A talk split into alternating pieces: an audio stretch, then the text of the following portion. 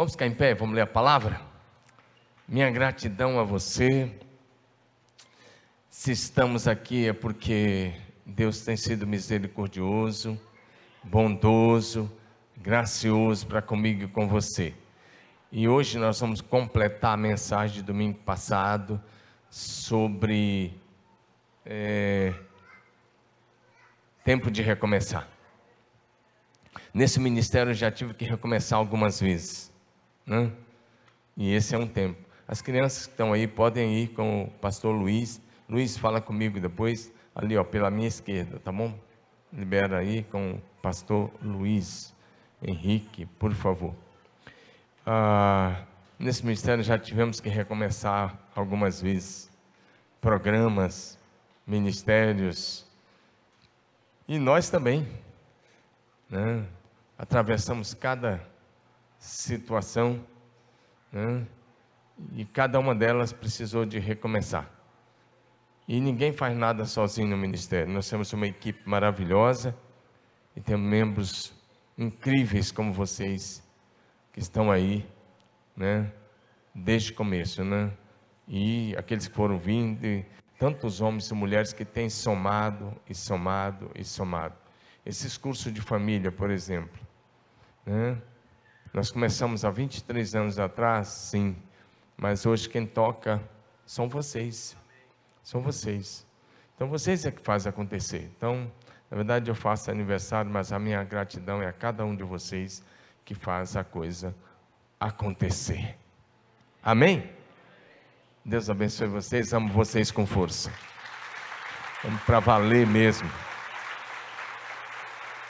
E a única coisa que eu peço para vocês é orem muito por nós, orem muito pela igreja nesse tempo, orem pela cidade.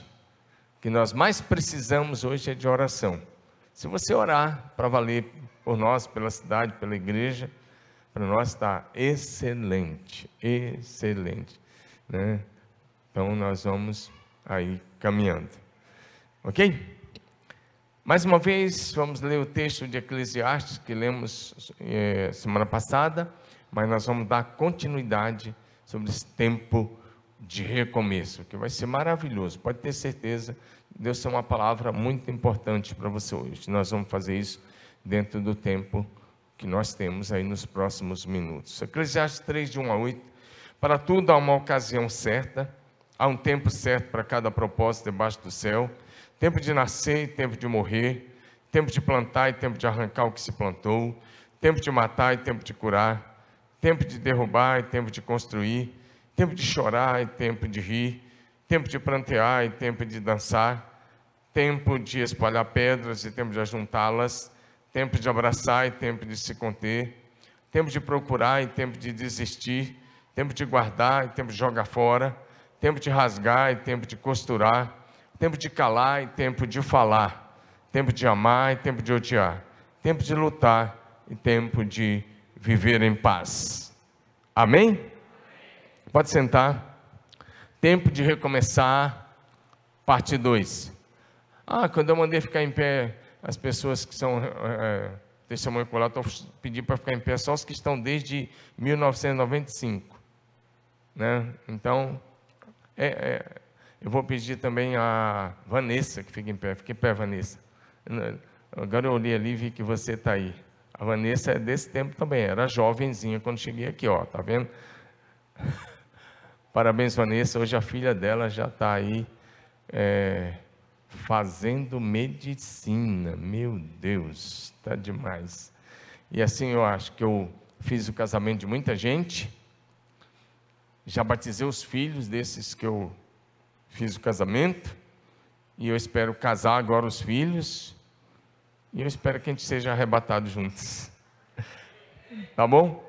Mas eu espero também fazer uma transição daqui a alguns anos para os nossos sucessores e que ela seja pacífica e seja para a glória de Deus.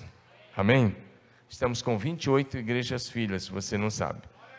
28, isso é só o começo. Então, além da sede, nós temos 28 igrejas filhas. E nós estamos plantando mais. Esse ano vai nascer uma lá no Mato Grosso, uma aqui em Ourinha que já nasceu, já está acontecendo os cultos. E espero que assim que passar essas questões de pandemia fora do Brasil, mais duas ou três no Japão. Quero chegar a sete igrejas no Japão logo, logo, em dois anos, se Deus quiser. E nós vamos caminhando aí rumo às 100 igrejas, se Deus quiser.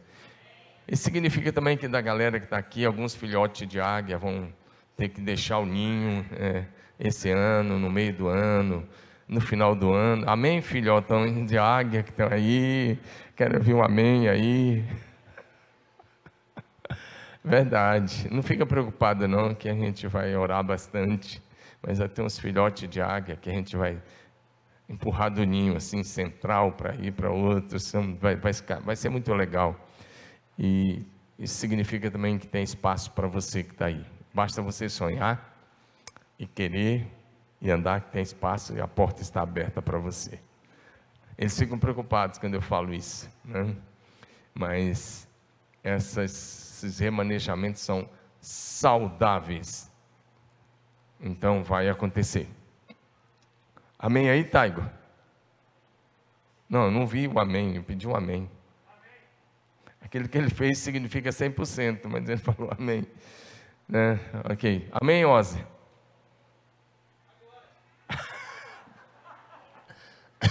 Olha, Ozzy, que eu conto que você falou comigo. Mas eu não vou contar, não. Não vou perder meu tempo. Vou contar então agora. Não vou resistir à tentação.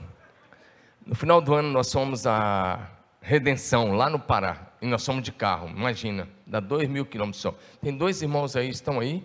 já, os que vieram de redenção foram, foram para o hotel. Tem, tem dois que estão aí, vieram de lá, lá da nossa igreja, lá em Redenção. Eles vão estar hoje, à noite, eu acho que ainda vêm aqui agora. E na, esses irmãos são corajosos demais. Eles viajaram dois mil quilômetros para uma reunião amanhã com a nossa liderança aqui. E amanhã, nove horas. E depois eles vão voltar na terça-feira. E nós somos lá. Eu queria trazer umas mudas de buriti para plantar lá. Plantamos, graças a Deus não morreu nenhuma, está tudo lá, lá na, na, na beira lá da, da, da, cerca, lá da divisa. E eu falei, nós vamos de carro para trazer as mudas de buriti que a minha irmã tinha feito. Fui eu, Ozzy e o, e o Elber. Pensa numa viagem. Mil quilômetros num dia, mil quilômetros no outro. Acho que dá uns dois mil, por aí, ou mais. Lá no Pará, imagina, você sai de São Paulo, Minas, Goiás, Tocantins, sai de Tocantins e entra no Pará. Acho que era o, o, o quinto estado. E nós ficamos lá, fizemos uma conferência, tinha que fazer, pregamos, compartilhamos, foi muito legal. E na volta falei, ó, oh, você não quer pensar em vir com a Eve para assumir essa igreja? Ele falou, daqui eu já saí. Por isso que eu pedi um amém para ele hoje, e ele falou na hora, olha, mudou o negócio, hein? Muito bem. Mas esse é o Oz, ele é autêntico, ele fala mesmo, muito legal. Mas acho que eu vou segurar você mais um pouquinho. Muito bem, vamos à palavra. Tempo de recomeço, nós vamos ver a parte 2. Isso aqui não fazia parte da mensagem, não, era só uma história com H, que foi verdade. Mas vamos lá. Nós entendemos, meus irmãos, da parte do Senhor, nosso Deus, que esse é um tempo de recomeço. E muitos de nós precisamos recomeçar nas mais diferentes áreas. Às vezes é na área financeira, pode ser na área da saúde, depois de uma cura que você recebe. Às vezes é no casamento, às vezes é no relacionamento com a família. Às vezes é no ministério que você talvez parou, deixou parado. Quero enumerar algumas coisas muito importantes agora de manhã. Presta atenção nisso. Quando decidimos recomeçar e nos envolver na expansão do reino de Deus, através da evangelização, lutando pelas famílias, como fazemos, trabalhando pela transformação da cidade. A verdade é que nós entramos em um confronto direto contra as forças invisíveis das trevas. Nesse momento, há movimentações espirituais contra, contrárias a Deus e ao avanço da igreja, com o propósito de nos desestimular, de nos cansar, de nos desgastar, de nos fazer esmurecer e, nos, e por fim nos fazer desistir, tentando assim nos impedir de continuar arrancando as pessoas do império das trevas e trazendo-as para o reino de Jesus. Uma batalha espiritual que a gente precisa entender. E agora, você que está em casa, você que está aqui, preste atenção. Uma das armas que o inimigo está usando muito nesse tempo de pandemia, na tentativa de nos tirar do foco, na tentativa de nos tirar do propósito da salvação e libertação das pessoas, da restauração das famílias e da edificação da igreja. Uma das armas que o inimigo está usando nesse momento, usando a mídia, é a arma da intimidação. Todos os dias essa arma tem sido usada. Todos os dias, nesses últimos 11 meses. Tudo é feito da parte do inimigo que está por trás de toda essa situação, da, dessa supervalorização do que está acontecendo, para nos intimidar, para nos fazer calar. E a gente precisa ter fé, coragem e ousadia para não nos deixar intimidar. A intimidação sempre foi usada pelo inimigo. Estude o Velho Testamento e o Novo, você vai ver isso o tempo todo. O inimigo, então, ele tenta nos intimidar, colocando em dúvida o poder do nosso Deus, colocando em dúvida o amor do nosso Deus, colocando em dúvida o nosso próprio valor e a nossa capacidade e se você não tiver cuidado, e se você der ouvidos ao inimigo, isso vai trazer confusão na sua mente. Isso vai gerar medo no seu coração. E se não tiver cuidado, isso pode gerar pânico. Porque o objetivo do inimigo, Jesus disse em João 10, 10, parte A, que é roubar, matar e destruir. E, essa, e o inimigo, ele é invisível aos olhos físicos, na maioria das vezes. Mas ele usa pessoas, situações, meios de comunicação, com essa forma. Mas a voz do Senhor nosso Deus é diferente. Deus, mesmo, nesse tempo, está nos dizendo: recomece, persevere, avance, seja forte, seja corajoso, não pare, não dê ouvidos ao inimigo, não se distraia com as vozes do inferno, não acredite na mentira do inimigo, vá em frente, vá, seja firme até o fim. Aleluia. Como igreja de Jesus, nós estamos aqui para declarar sobre a sua vida, sobre a sua casa, a sua família sobre o seu trabalho, sobre o seu negócio, um tempo de recomeço, de bênçãos, de restauração, de restituição de todas as coisas, em todas as áreas da sua existência. Diga amém. Bom, até aqui foi a introdução. Primeiro lugar, recomece a partir da falência e do luto. Você pode dizer isso comigo? Vamos lá? Recomece Ergue a cabeça e fala alto agora. Recomece. Recomece, mesmo que seja a partir da falência e do luto. Com certeza, alguns de vocês perderam um parente, um amigo. Pessoas queridas, eu perdi pastores amigos, membros, dois ou três membros queridos nesse período. Acho que três. Mas a gente precisa recomeçar. Amém ou não? E eu quero olhar para Jó com você nessa manhã. Porque em Jó nós vemos como o homem de Deus recomeça a partir da falência e do luto. Eu vou passar bem rápido, mas é bem interessante a gente olhar para a vida desse homem de Deus. Presta bem atenção, porque o ponto é: recomece a partir da falência e do luto. Jó capítulo 1, verso 1, a Bíblia nos diz que ele era um homem íntegro, um homem reto, que temia Deus e se desviava do mal. Quatro qualidades que todo homem de Deus precisa ter: integridade, retidão, justiça e santidade. Se desviar do mal. Ele era esse homem. Mas a Bíblia vai dizer que num só dia, Jó 1 agora, os versos de 14 a 17, esse era um homem de oração, era um homem de família, é um homem que vivia para Deus e que amava a sua família, que orava pelos seus filhos todas as madrugadas. Mas a Bíblia vai dizer que Satanás pediu permissão para tocar no que ele tinha. E Deus permitiu. Porque Deus conhece o coração dos seus filhos. E Deus sabia que o coração de Jó não estava nos bens, nas coisas. E aí a Bíblia vai dizer que num só dia ele, ele entrou em falência total. Falência total. Presta atenção numa coisa. Jó 1 de 14 a 17 vai dizer que o mensageiro chegou para ele e vai dizer: Os teus bois estavam arando, e os jumentas, as jumentas estavam pastando, e vieram os sabeus e atacaram e levaram embora. Mataram a espada os empregados, só eu fui o único que escapou para lhe contar.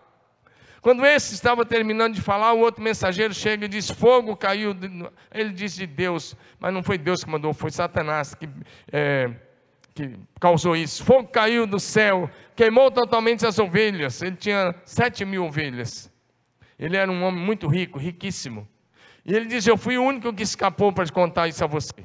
Enquanto ele ainda estava falando, chegou outro mensageiro e disse: Vieram os caldeus, os caldeus lá de onde Deus tirou Abraão, em três bandos, atacaram os camelos. Ele tinha três mil camelos e levaram embora mataram a espada os empregados, o único que escapou. Agora, o que acontece? Esse homem que tinha sete mil ovelhas, três mil camelos, mil jumentos, ou, e quinhentas juntas de boiarã na terra, muitos empregados, e agora cada um que chega diz: Ó, oh, você perdeu os bois, você perdeu seus animais, você perdeu suas ovelhas, você perdeu seu camelo, você perdeu seus empregados. E aí, quando o último está falando, agora ele o que acontece é que agora ele perde também os filhos. Ele tinha dez filhos, sete rapazes e três moças. Mas antes de falar sobre isso, olha para mim, eu quero te fazer uma pergunta. Quando, como você lida com a perda das coisas que você possui? Como você se comporta quando tem prejuízos? Como você se porta se tiver que começar do quase nada? Como você lida quando as coisas parecem que se vão?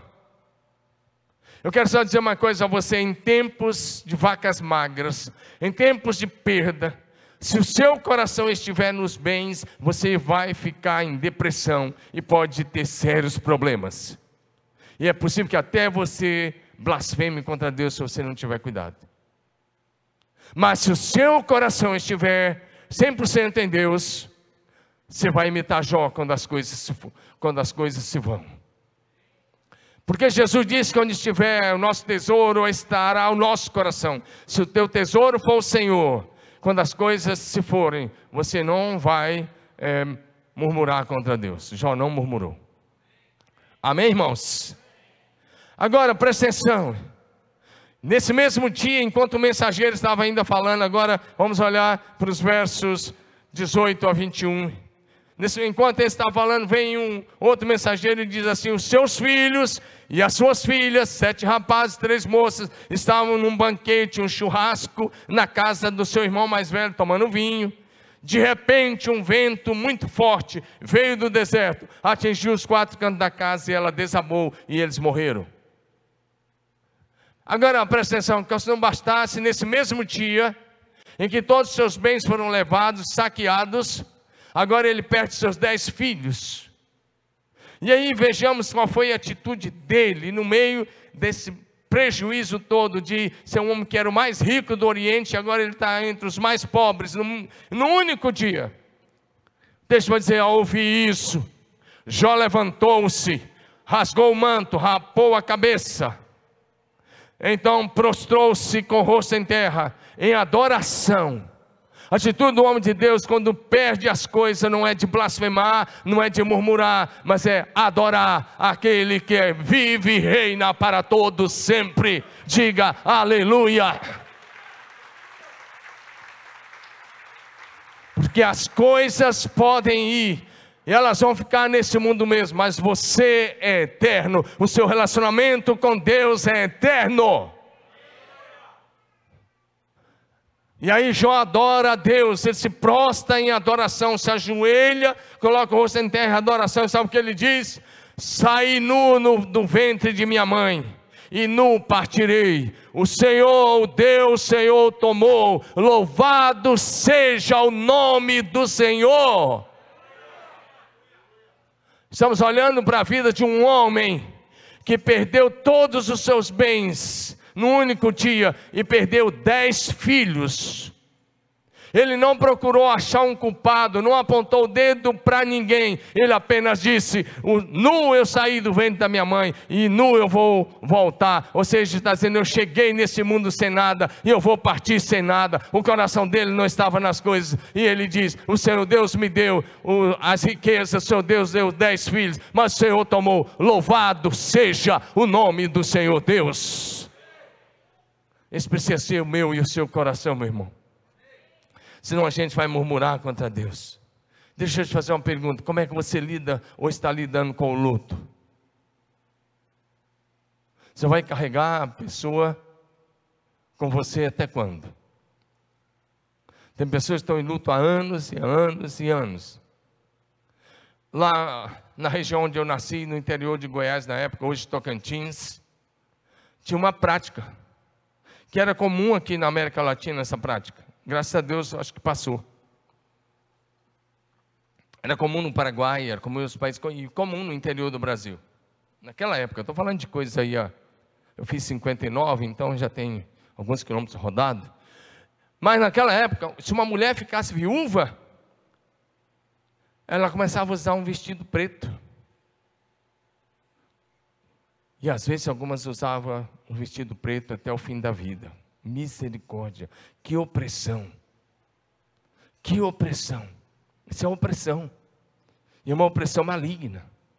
Imagina você ter que ficar de vestido preto todos os dias, até o fim. Mas isso passou, graças a Deus. Mas alguns parecem que estão de preto o tempo todo. Deixa eu falar uma coisa para você. Eu não estou malhando ninguém, só estou dizendo.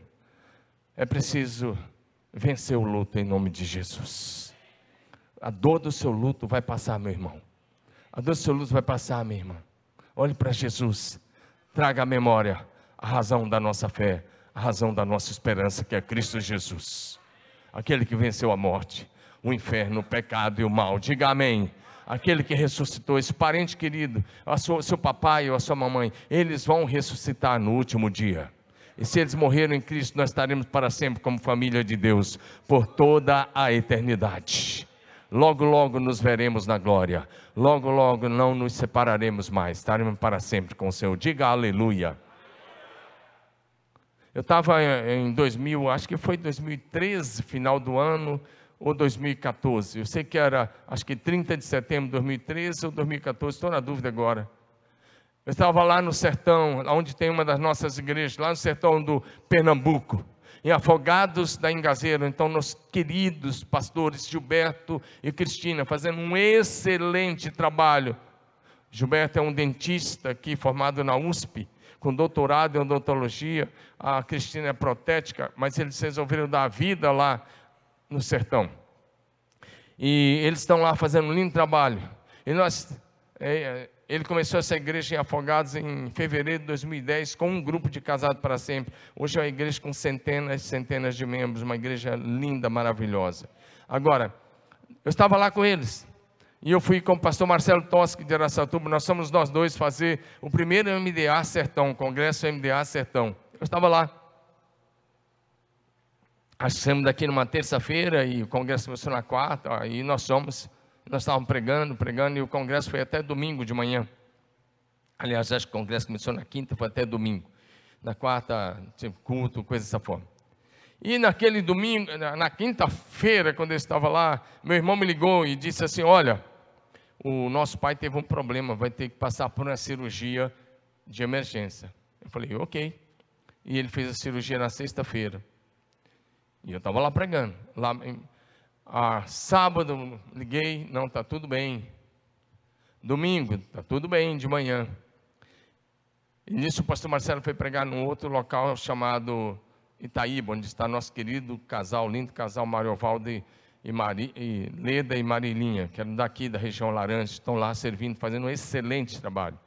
E nós, o pastor estava lá pregando e eu estava lá em Afogados, e à noite tinha o último culto do congresso.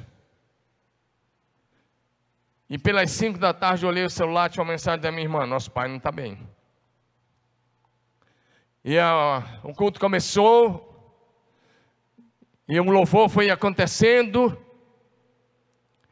E quando faltava assim uns 10 minutos para eu começar a pregar, eu olhei o celular, estava com a seguinte mensagem, que caiu, olhei, estava assim, o nosso pai acabou de falecer.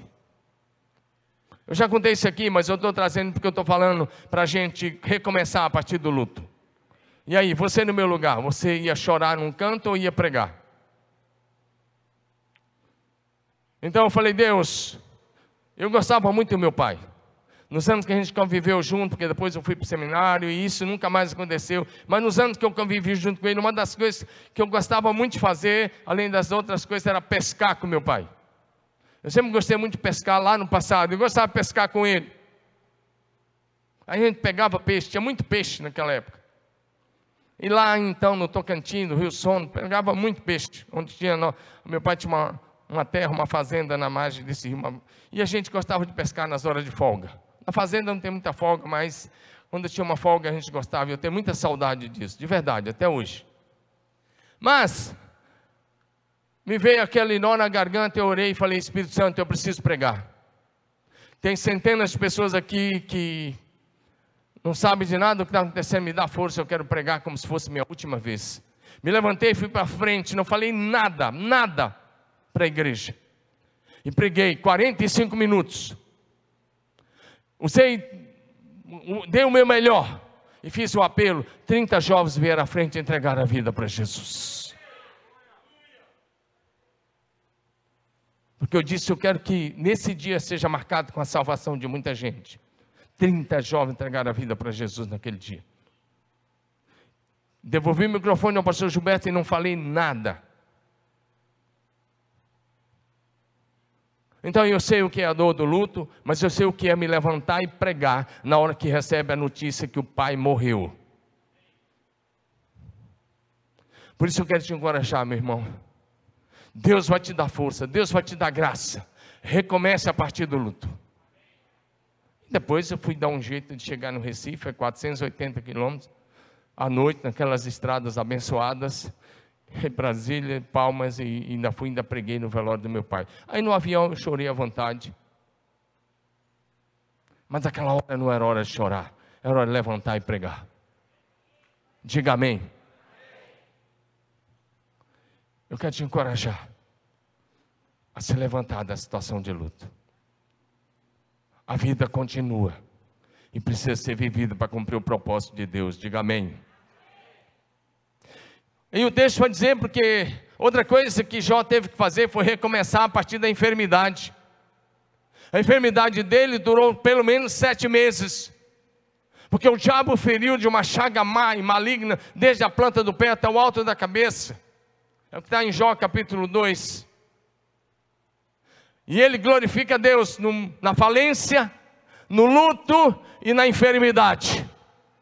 E por causa disso, nós vamos lá para Jó, no capítulo de número 41, versículo número 10. Eu quero olhar a partir daí, porque a partir daí Deus vai dizer assim: a Bíblia vai dizer assim, que Deus mudou a sorte de Jó, Deus mudou a história de Jó, quando ele orava pelos seus amigos, diga amém no meio de doença, no meio do luto, no meio da dor, no meio da falência, Jó começou a orar pelos seus amigos, e não eram qualquer amigos, amigos que tinham se tornado acusadores, que tinham feito discursos inflamados de acusação, e Deus disse: ora por eles. E quando ele orou, você pode ver a oração nos versos anteriores, Jó 41, nos versos anteriores, e aí o texto diz: Deus mudou a sorte de Jó.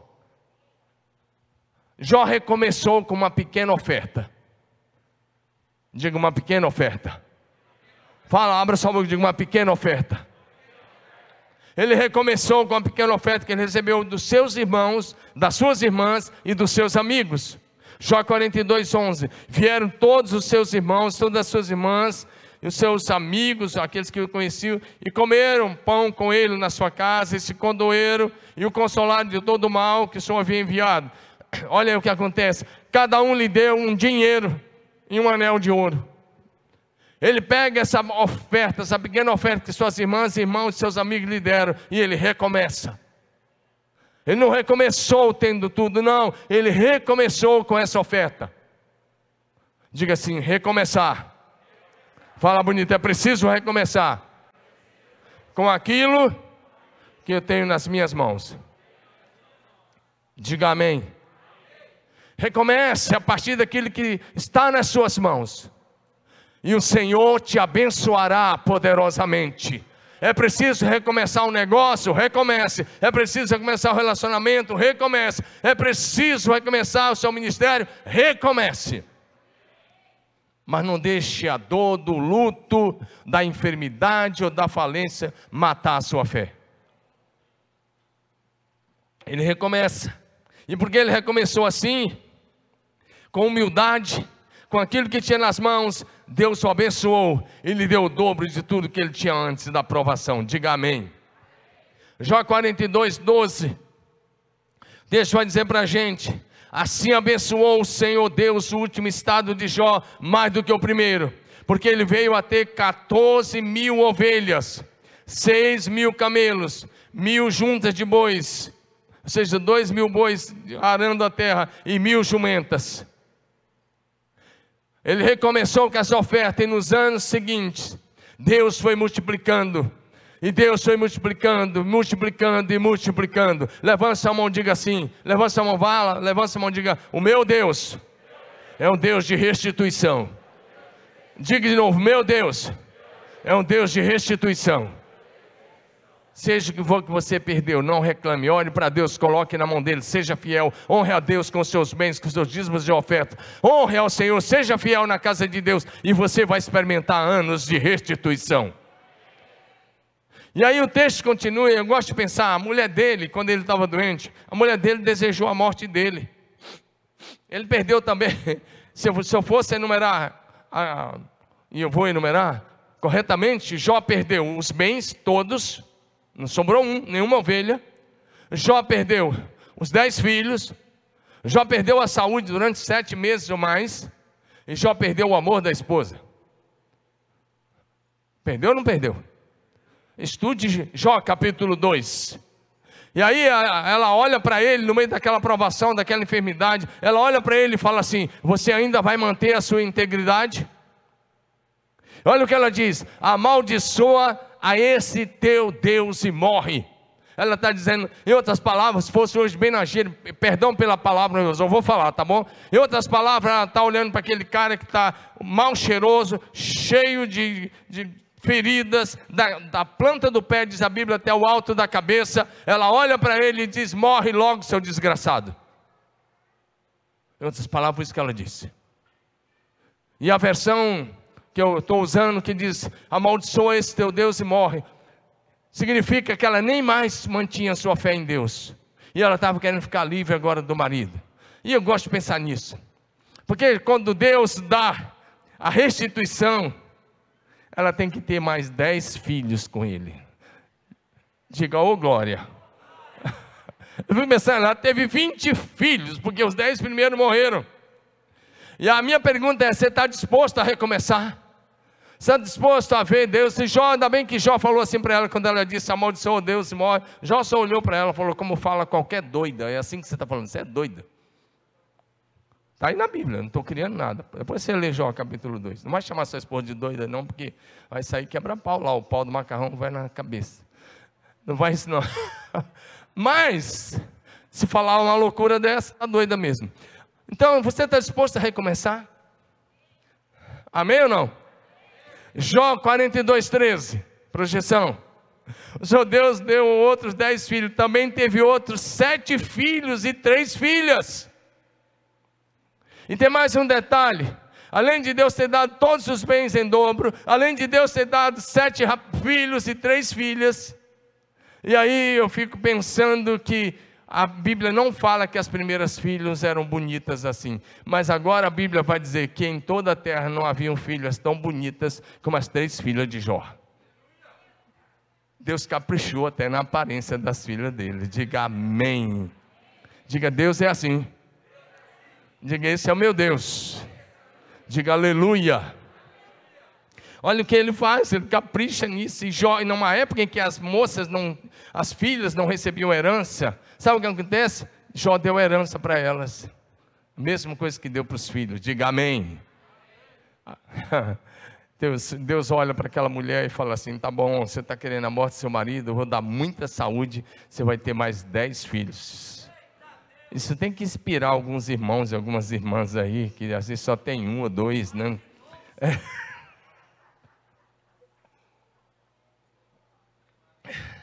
Ontem nós falamos para o Natan e para a Hanna, encomenda mais um aí, já tem três, vai para quatro. nós estávamos brincando, né?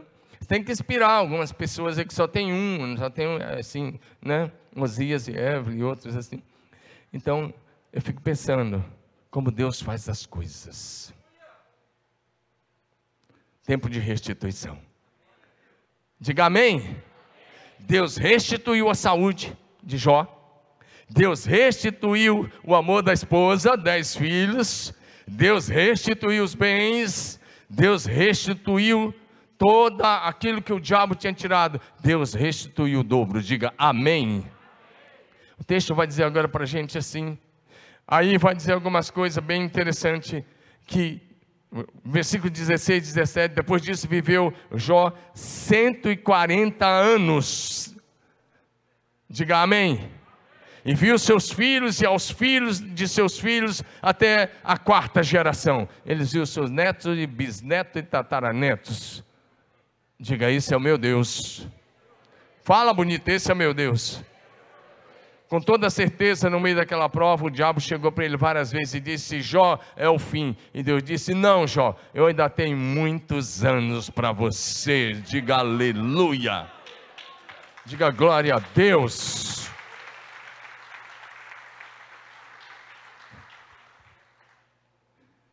Talvez no meio dessa prova, talvez no meio dessa pandemia, você botou na cabeça que você contraísse esse vírus, você ia morrer.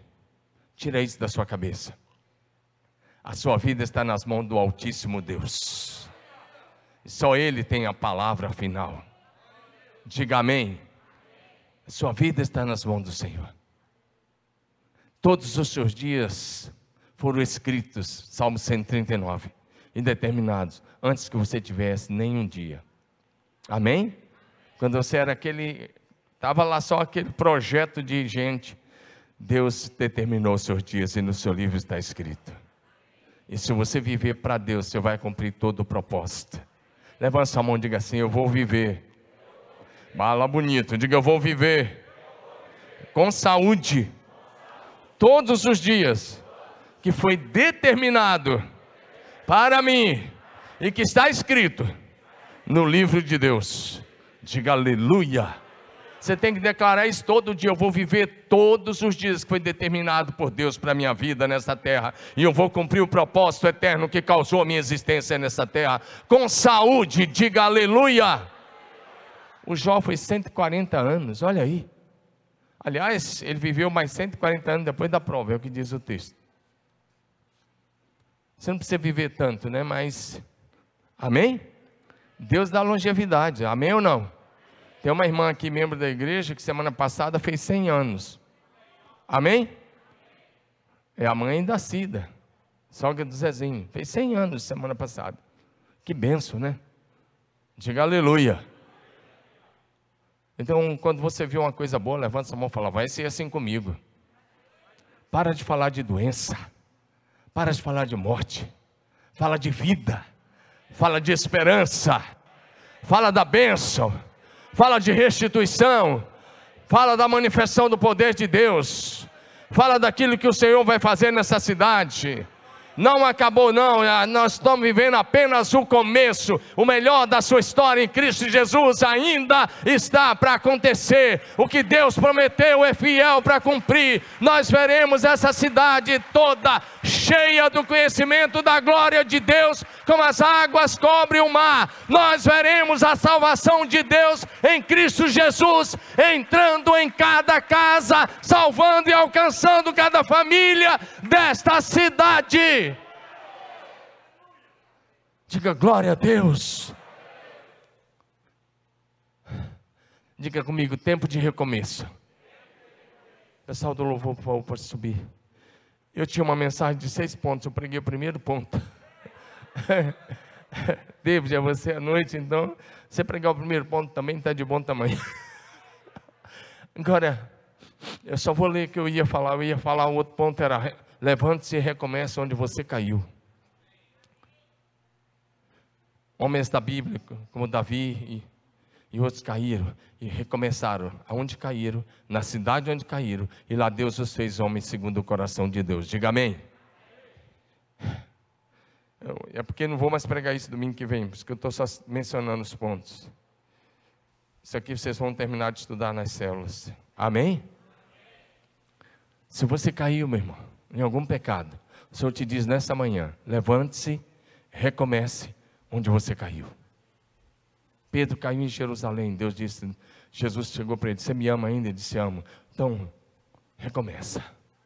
Amém, amados? Pastoreia minhas ovelhas. Pedro se levantou. Diga amém. Para a mulher que foi pega em adultério, que os religiosos levaram a Jesus. Jesus encerra a conversa assim com ela, dizendo: Vai e não peques mais. Ele está dizendo: vai, recomeça.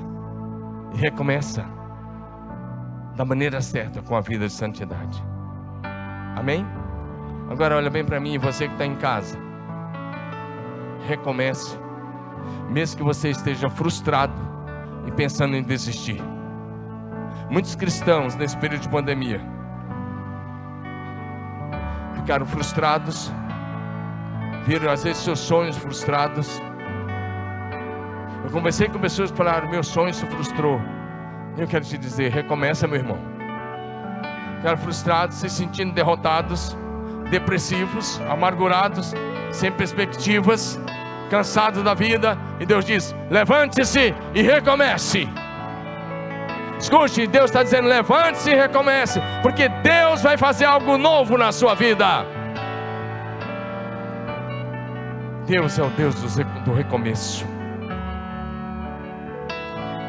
Levante-se e recomece. Mesmo que seja a partir do vale. Mesmo que você esteja lá no vale. O Salmo 23 diz: Ainda que eu ande pelo vale da sombra da morte, tu estás comigo. Amém, amados? Eu sei como é que é o vale, porque eu já passei por lá. Mas a presença do Senhor estava lá. Diga amém. Precisa recomeçar do vale? Recomece. Diga aleluia. Levante-se, volte para a casa do Pai. Se você se desviou, se você se afastou da igreja, a palavra é: levante-se, faça como filho pródigo. Volte com humildade para a casa do Pai. Recomeça o teu relacionamento com o papai que está no céu, com seus irmãos de fé. Diga aleluia.